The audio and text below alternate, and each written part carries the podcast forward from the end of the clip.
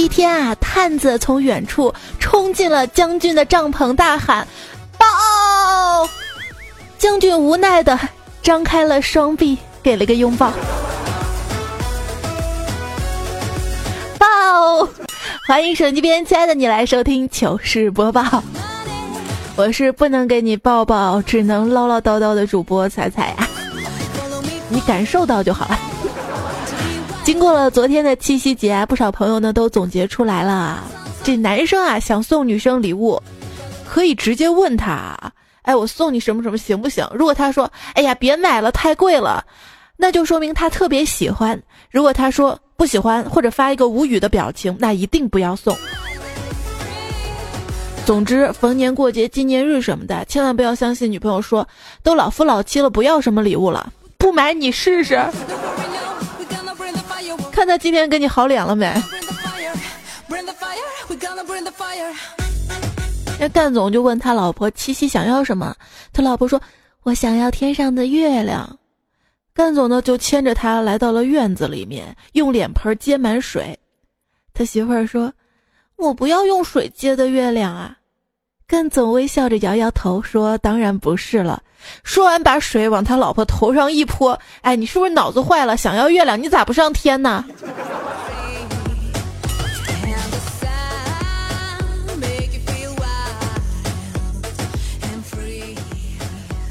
在我们国家，圣诞节是夜店老板的节日，情人节是花店老板的节日，但归根结底都是酒店老板的节日啊。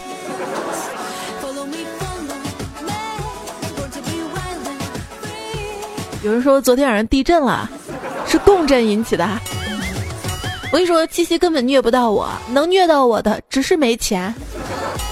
昨天晚上的节目嘛，最后说了，孤单的是暂时的，要相信，最后呢，你总会找到和你相伴一生的电脑、手机。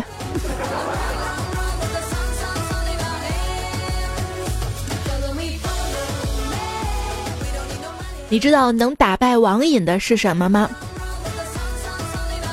千万不能碰啊！是传销。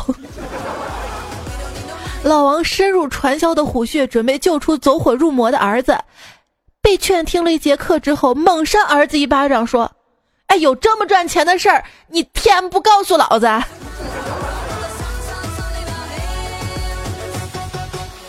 哎，我刚偷偷把我爸那边的家族群的群名改成了“本月谣言集萃”，坐等明天他们起床把我踢了。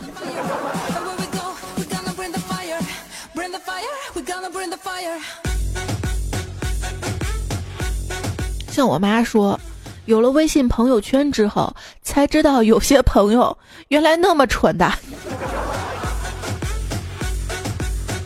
哎，如果你对象是个不管大小矛盾冲突，只要发生了立刻发朋友圈直播心路历程的人，赶紧跟他散了吧。他适合做主播，不适合谈恋爱。就是做主播啊，也是要找那种声音有磁性的人。因为有磁性嘛，可以吸引到很多老铁。今天你就会知道谁最爱你，疼你的人在转账，宠你的人买礼物，喜欢你的人发红包，骗你的人在装穷。好现实的五句话：钱不能衡量这一切，但钱会让你看清一切。哎，在朋友圈里发这种话的女人到底什么心态？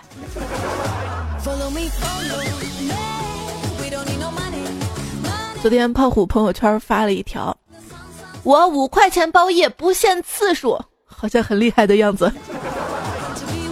结果我就给他转了五块钱，嘿，预定了啊，哪天我程序有 bug，搞不定你过来给我通宵调啊。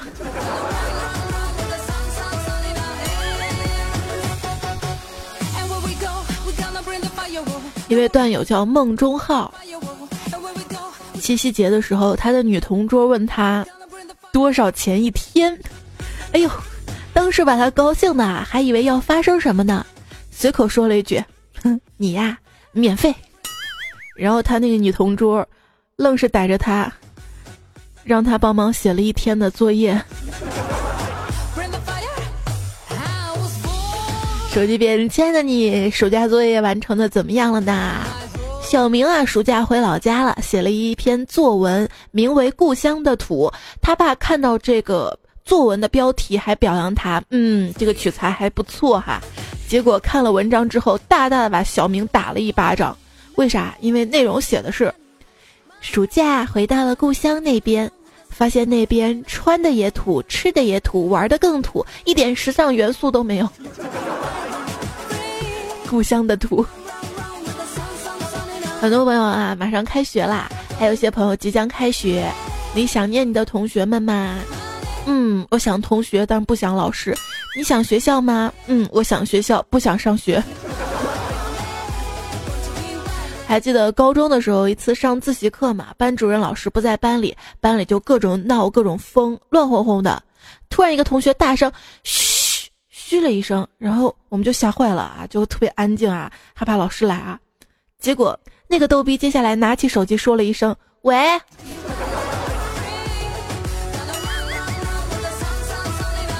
你打电话不会出去接呀？教室里不能出去啊！我初中的同桌儿，他打架特别厉害，在学校应该算是小霸王级的人物。我一直觉得他浑身充满着男子汉的气息，身上有那么一股异香，很神奇。所以没事我就深吸，直到很多年后，医院把我的鼻炎治好了，我才知道，曾经让我迷恋的男子气息原来是狐臭。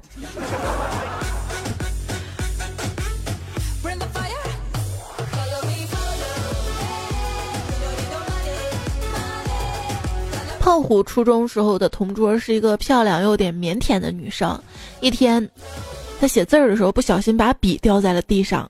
刚好滚到了胖虎脚边，可是弯了几次腰都没有弯下来。胖虎连忙帮他把笔捡起来，说：“你是不是腰疼啊？怎么弯不下去呀？”结果他那个女同桌脸红着说：“那个是你脚太臭了，我又憋不住气。”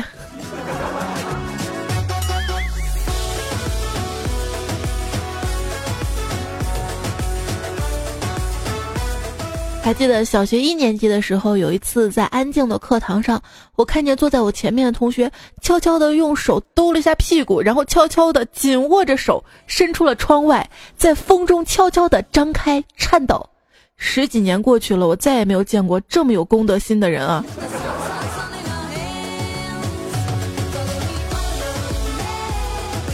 还想起初中的时候，一个男生长得很帅，班上很多女生都喜欢他。他骑车不坐在坐垫上，都是站着骑，一堆女生看着心花怒放的。哎呀，这姿势！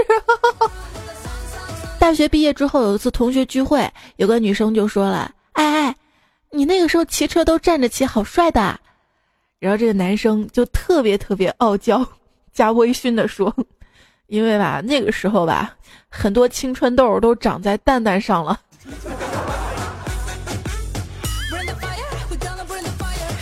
后来，凡是我看到有人站着骑自行车，我就会脑补不可描述的部位。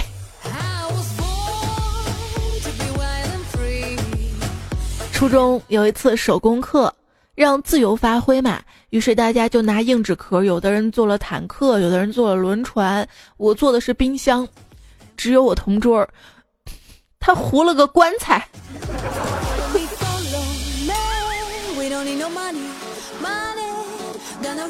放学的时候还让我带他在校门口那个角落上烧掉。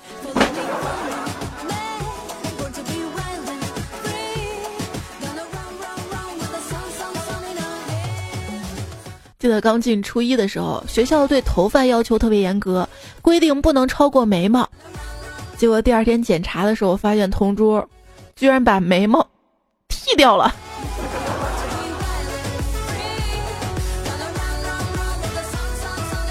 那会儿学校抓头发嘛，就是谁的头发超过了，就会强制剪掉。因为我们班上一个二货啊，破罐子破摔，他想着学校免费剪头嘛。就每次故意长长，然后说来抓我呀，来抓我呀，然后干部把他抓到之后，然后就强迫他剪头发。后来那理发师傅直接把他头发剃光了。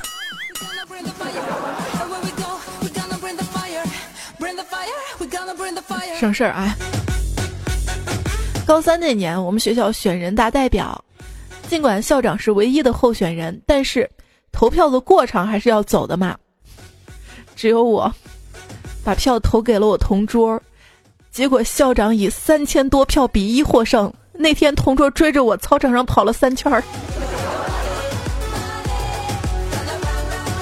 在操场上一个大叔演讲嘛，煽情的说：“想想你们的母亲，爬满皱纹的眼角。”日渐蜡黄的脸颊，枯槁的双手，你们还忍心伤害他吗？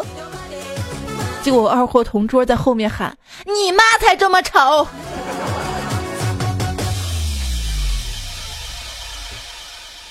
不行，我都快笑死了。就是我刚刚不是讲这个段子嘛？啊，你妈才这么丑！迷彩因为在我旁边嘛，可能背景音乐盖住了，他来了一句：“妈妈，你太丑了！”哎，你学得快啊！我取笑同桌被老师批评，老师要我换位思考，于是我跟他换了座位，又继续取笑他。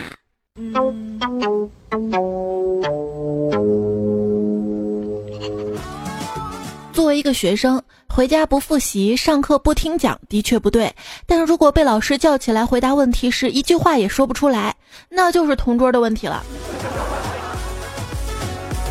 我同桌可能是个神经病，上课用手比作枪，biu 的对着自己的脑袋砰了一声，然后倒在桌子上睡了三节课，睡得可沉了。于是，我用我用那会儿不是食堂的那个筷子，不锈钢的嘛，拿打火机烤热了，给他烫腿毛都烫卷了。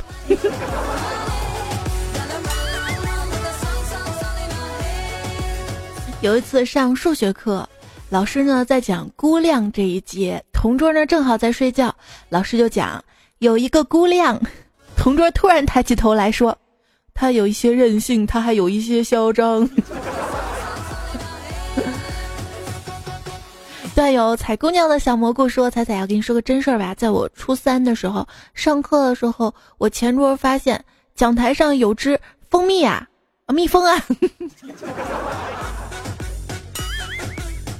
于是呢，就跟我的同桌说：“看讲台上有一个疯子。”于是我同桌向讲台上看去，我们一眼就看到了班主任老师。我们停顿了一秒过后，瞬间都笑喷了，哈哈。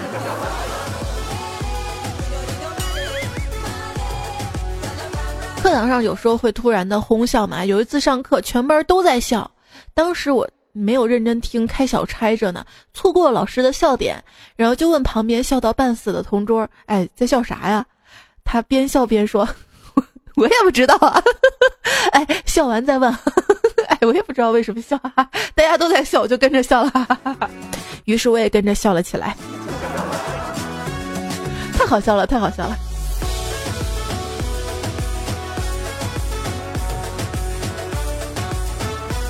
有朋友说上课同桌呢，偷偷听段子来了，听到搞笑的地方就忍不住笑了出来嘛。全班同学跟老师何种诧异的盯着他，他当时不知道是不是脑子抽了，扭身对我喊：“我去，你居然点我笑穴！”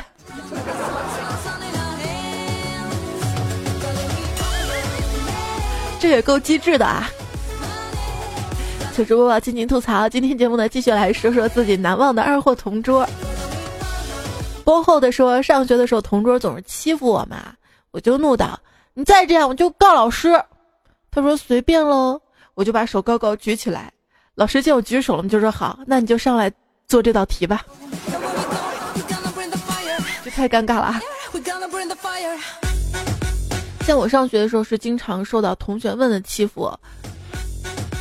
那同学们，这个时候我会落英神剑掌，那个是我会降龙十八掌，还有我会铁砂掌。净往我身上招呼。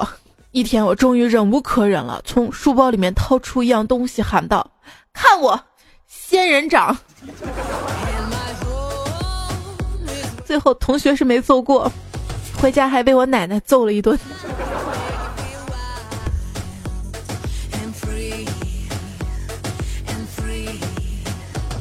记得我们小学有个同学也是老被同学欺负，有一次在厕所又挨打了，还被要求吃粑粑。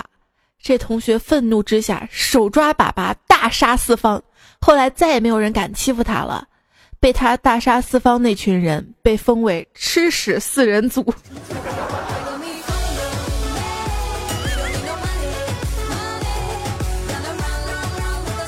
仙人球说，上学的时候嘛，跟几个男同学去厕所吸烟。有一次，老师闯了进来，要闻手指。当闻到我的时候，我蘸了蘸准备好的芝麻酱。老师问我怎么回事，我说：“被你吓得纸都捅破了。”他一脸嫌弃的让我走了。到同桌的时候，他也用同样的办法出来了。不过到现在我都不知道他哪来的芝麻酱。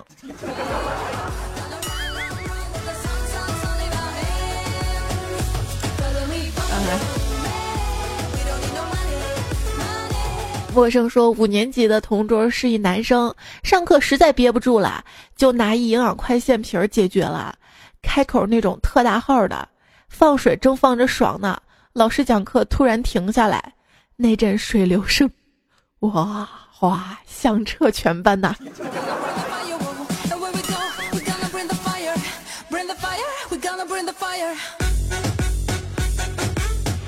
记得初中的一次政治课上，同桌告诉老师：“老师，我肚子疼，要去厕所。”老师同意了。结果十多分钟过去了，他还没有回来。于是老师就让我去看看。我说：“报告老师，他忘了带纸了。”然后我在众目睽睽之下，随手拿出了同桌的政治书，撕了几页给他送了过去。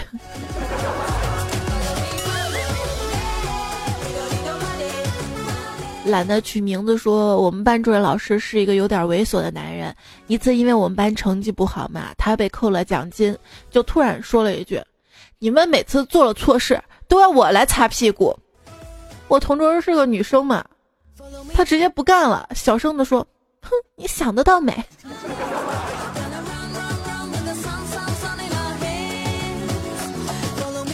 Q 弹小胖子说：“同桌感冒流鼻涕，但是他忘了带纸了，就不断的把鼻涕用力吸到鼻子里。”在黑板上写字的老师突然转过身来喊道：“够了，给我停，吵死了！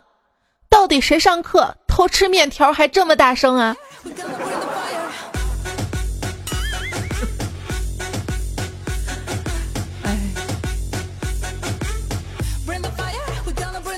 他到底吃方便面是有味道的吗？陈小培说，初中的时候学数学的时候，不是让买圆规嘛？圆规的一头不是像针一样尖嘛？和同桌闹矛盾，同桌对我动手，当时我不知道哪来的那股狠心，直接拿圆规照着同桌的屁股上就是一针，看他从椅子上弹起来的表情更过瘾。哎呦！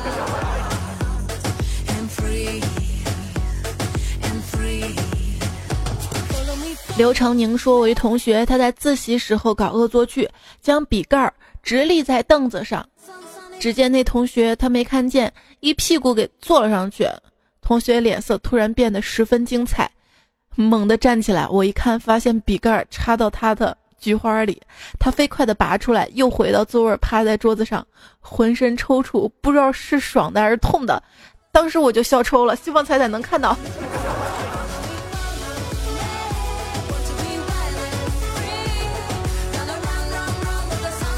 第一次爽的可能性不是那么大啊。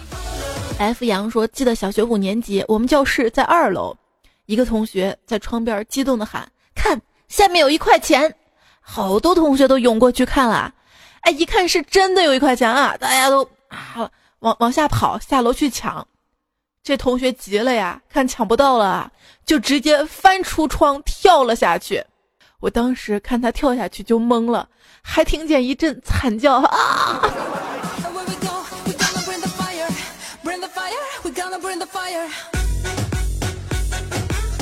跳了下去，这个迷彩就在旁边跳。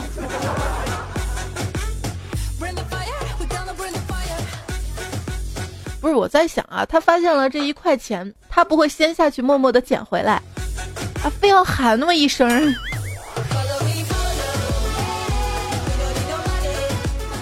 小小巨蟹座说：“我同桌上课闲着吸笔芯儿，结果一不小心，一嘴的蓝笔水啊，从此他有了一个新的外号“蓝牙”，因为脸长，被人觉得又像驴子又像马，取了外号叫“驴马”。哎，为啥不直接叫骡子？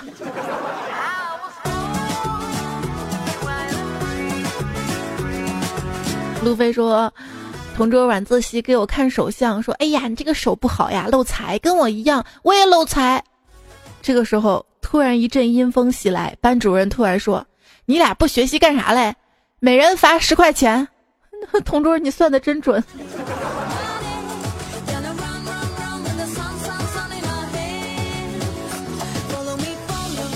看不穿繁花落尽你容颜，说：有一天上课，我在唱。”一朵花儿开，就有一朵花儿败。这个时候，我同桌在旁边接了一句：“一头绿过去，就有一头绿过来。”这个时候，刚好老师从旁边走了过来，老师走了过来啊，然后我同桌就被罚站了，哈哈哈！这能是我的错吗？啊！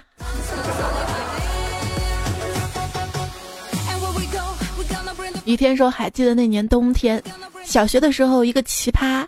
那个时候我们学校升旗查红领巾，一个二货忘带了，竟然在操场上捡了一个大红大红的塑料袋，扯成一条线挂脖子上，竟然混过去了。班主任不经意的一次换座位，就能改变好多人的人生。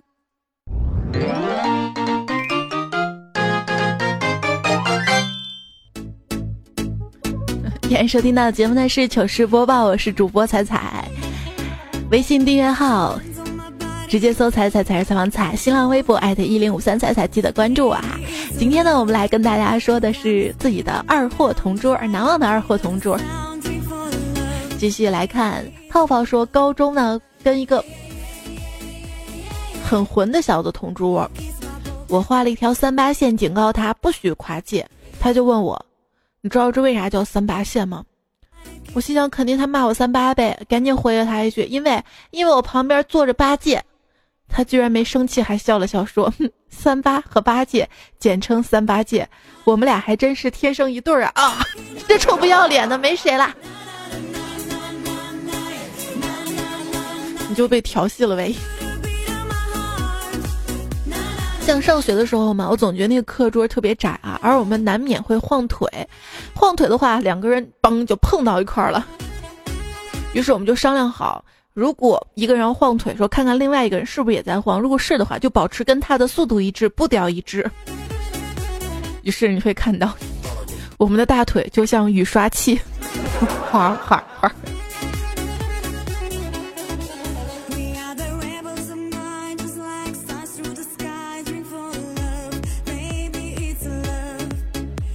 朋友说，一次同桌买了一个新本子，让我猜多少钱。我说两块五，他说你这都知道。我说哈，那当然了，知子莫若父了。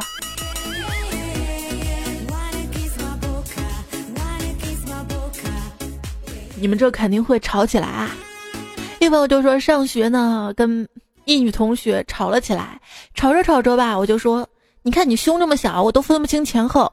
谁知道他没有生气，反而直接走过来，把我的手放在他胸上揉，边揉边问小不小，小不小。当时的自己真的是图样图森破。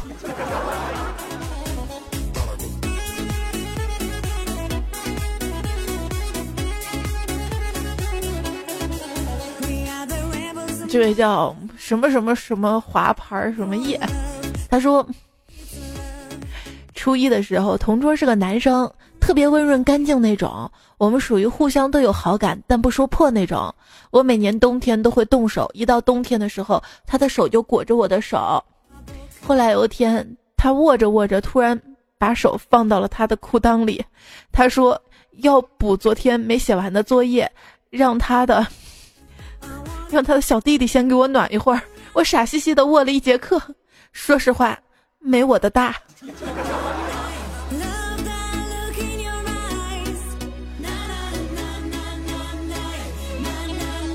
大土豆说：“学校运动会，我觉得无聊嘛，便回到宿舍。上楼的时候，看到一男的从栏杆上超快的滑下来，两腿分开的那种姿势滑的，一杆到底，然后一甩头发，帅气的离开。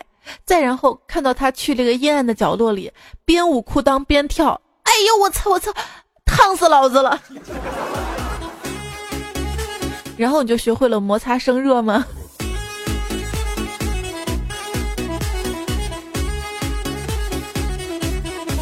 高伟说，高中的时候中午不想去打饭，让同学帮忙捎带。同学捎带是那种一份米加两三种菜的套餐。开始吃的时候没有感觉有什么不对，但是越吃越感觉不对劲儿，最后不禁恼火，拍桌子冲他吼道：“你看你给我打的什么菜？”同桌一看也乐了，原来 他给我打的菜是土豆丝、土豆块、土豆片儿。这种人长大之后估计也是不会点菜的那种。这位叫我去又帅了的朋友说，记得小学的时候，由于班里男多女少，所以一到三年级一直跟男生同桌。后来有一次调座位儿，我终于跟一个女生分在了一桌。开始上课，过了一会儿，我的同桌就趴那儿哭啊，我以为他哪儿不好受，我就举手主动报告老师。老师问他怎么了，是不是不好受，他也不说。我跟同桌说你怎么了，告诉老师吧，老师会帮助你的。我永远忘不了尴尬的那一刻，我同桌一边抹着眼泪，一边说：“老师，我不想跟他做同桌。”弄了几秒之后，包括老师在内，全班同学都乐了，只有我傻傻的站在那儿，恨不得一头撞死。再后来，直到小学毕业，我也没再敢跟女生做过同桌啊。其实被嫌弃着嫌弃着就习惯了。Zero 说，上学的时候嘛，我就是大家说那种学霸，不是很用功，按部就班的学，反正一直前三名。但是呢，我呢就就爱跟学习不好的一起玩儿。那个时候同桌倒数后三，我天天早上到学校模仿他的笔记，帮他抄作业。现在同学聚会上，他还感慨，居然能碰上这么好的同桌呢。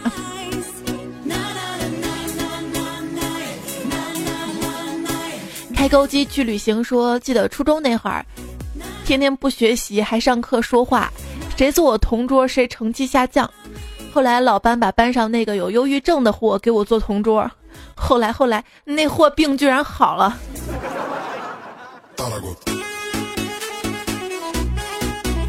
秃头发高说，上中学的时候不爱说话，很遵守上课纪律，于是班主任就把班上最爱讲话的同学调过来当我的同桌。结果两个礼拜后，那货实在憋不住了，说：“每个月我给你二十块钱，让我陪他说话。”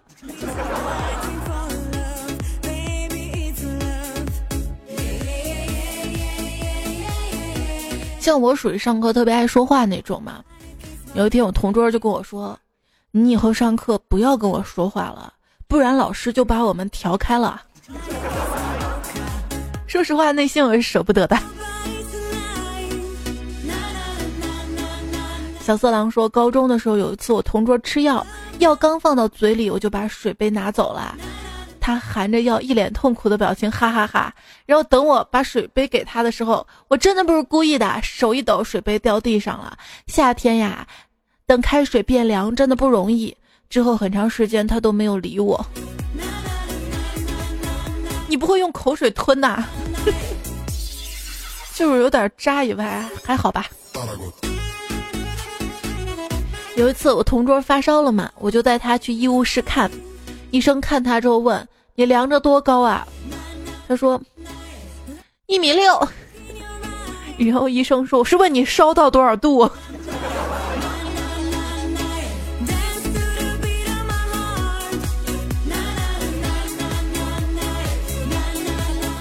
科科兰说：“记得上学的时候跟同桌打架，然后班主任罚我们俩在女厕所门口站着。”进来一个就喊客官里面请，出去一个就喊客官请慢走，好吃下次再来。现在你能想象那帮女生看我们的眼神吗？那你们站在女厕所门口罚站也没办法了，只能这样缓解尴尬呀。这位叫彩彩听众带彩彩说，高中有一次做早操嘛，旁边坐着坐着那个同学啊，他突然就痛苦的捂住了肚子。老师见状，连忙上去关切的问他怎么了。他眉头紧皱，咬着嘴唇说：“老师，我这肚子里……”老师急了呀，说：“你到底怎么了？” 啊，都是屎。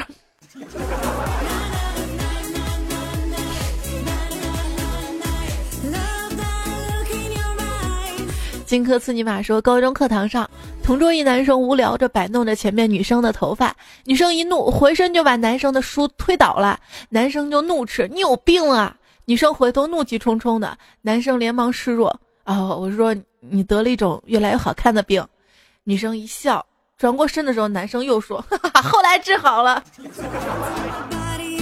这太坏了啊！太坏了！还有这位叫南的朋友说，小学的时候，一到春天，全班同学就瞎吵吵着要去春游，明天春游什么的。周五我特别认真的跟我同桌说，老师说了周一春游，结果他周一就背着一书包零食来上课了，然后悲催的被老师骂了之后，让家长把书送过来，跟我生气生了好久。后来他用了一周的时间把这些零食吃光了。下周我们就真的春游了。后来我们高中还在同一个班了呢。但是他还是不理你了，是吧？玩笑开大了哈！陈氏南逢开口笑说，期中考试完了之后，老师在给前十名发奖品，奖品有牙膏、花露水、牛奶什么的，是那些学霸自己要求的奖品。底下就有同学接话了，那下次就发洗发水、沐浴露，凑成一对儿。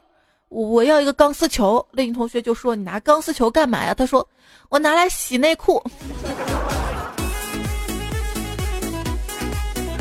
这内裤是有是有脏的有多厚啊？钢丝球，那个颜色变了之后是很难洗掉的。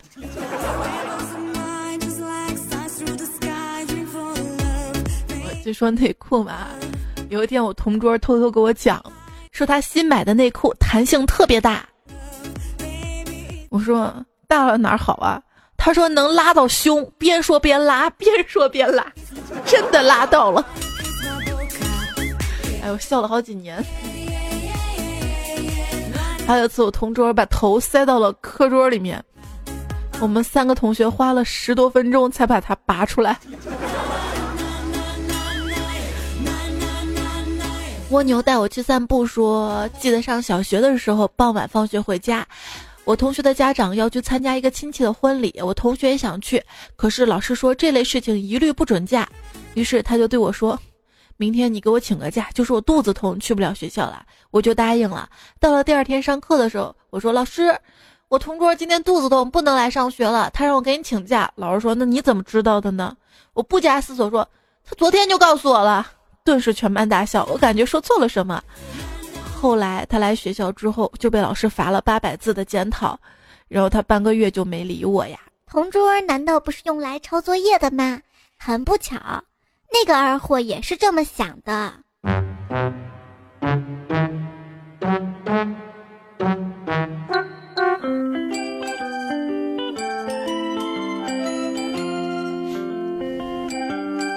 来看留言啊，梦中好。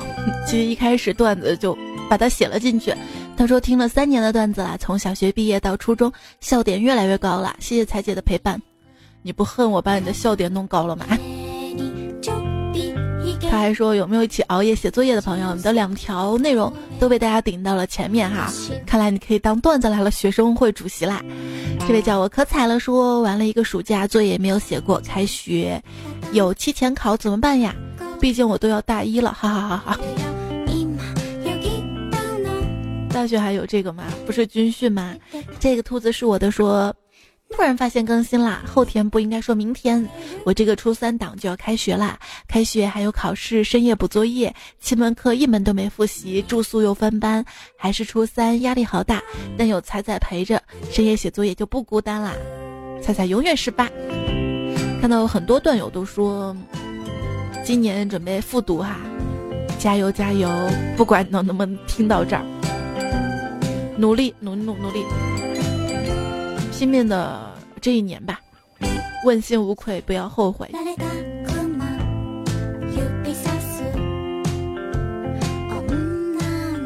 乌里埃姆娜说：“我今天背诗的时候，终于醒悟，花木兰之所以能像男的一样打仗，一定是因为她是个女汉子。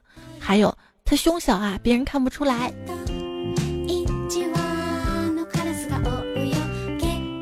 平凡之路说吃眠失眠了 失眠啦想听彩彩的声音入睡可是越听越清醒。建议以后结尾加上一段催眠音乐听完在梦中跟彩彩约会去。咱能考虑一下开车的朋友吗？人不能那么自私你只想到了你自己。李征说可怜的彩彩都那么穷了为啥还不瘦？你不知道吗？就是，尤其是在国外哈，越穷的人越胖。真正的富人啊，他是有钱去保养自己的身材的，也有时间去保养。而穷人呢，不仅没有时间去保养锻炼身体，而且要吃一些垃圾食品。”或者是甜食让自己快乐。有钱人吃什么？吃肉啊，吃高蛋白的呀。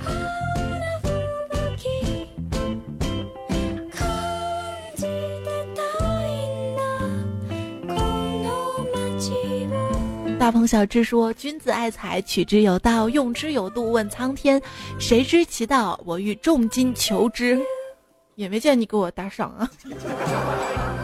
Chocolate 说。我只是来表白你的哟，我会一直支持你的。还有我的名字翻译过来是夏洛特哟。嗯，难道我翻译错了？好吧。可以说，听了这么久不来赞助下都不好意思啦。虽然我是个穷的只剩下内裤的人，还是果断把内裤卖了，捂着屁股躲在草丛里等待才 才彩彩堵我。我顺嘴我说，躲在草丛里等彩彩逮我。我是堵你啊？好吧。陈飞天下说：“每次听到你们求读留言，我就觉得可笑。想要彩彩读很简单啊，用得着这么求吗？你们和我学学，彩彩每次都读我。不过，这可能也不太好学，毕竟长得帅是天生的。哎，我看不到你头像。哎，还有上一期。”要给大家发小毛驴玩偶的时候，忘读了一位叫潜龙勿用啊。当接生医生抱出了一个哇哇大哭却不睁眼的小活宝时，爱涌上心头。那一天他会笑了，会走了，会叫爸爸了，爱如潮水。还有个小毛毛驴玩偶是送给你的，啊，上期忘读了。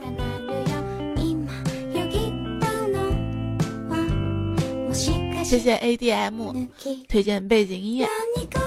还有前几期啊，在喜马拉雅上面沙发前排的朋友，集中读一下：刘博、秃驴竟敢和频道抢师太，我就是传说中的小强；樊梨未安、空琉璃醉、无人见、pink。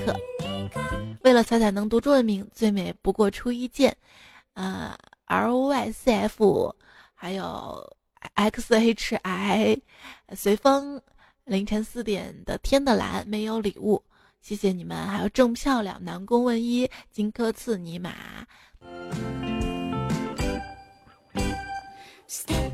最后感谢这期提供的原创段子的朋友啊，上期忘了说了一位朋友，啦啦，我是卖彩票的小行家，还有大头和他的朋友，无语无情，只手两色风景嘎三金旅，周文来。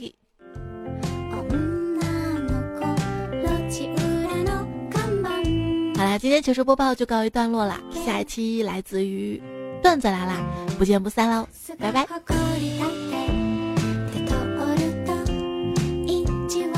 不不说一句总结的话吗？对，这个旧同桌并非老情人，与你想过的青春不比初恋少半分。谢谢曾经一直陪伴着我同桌的那个人。好啦，也谢谢现在陪伴着我段子来了的你。哦，这一期是糗事播报。好啦，下期再会啦，拜拜。就是我的唠唠叨叨，点下题，嗯，这个不叫点题，这个叫首尾呼应。这回没错。我也想执子之手，与子偕老，可惜我永远十八岁呢。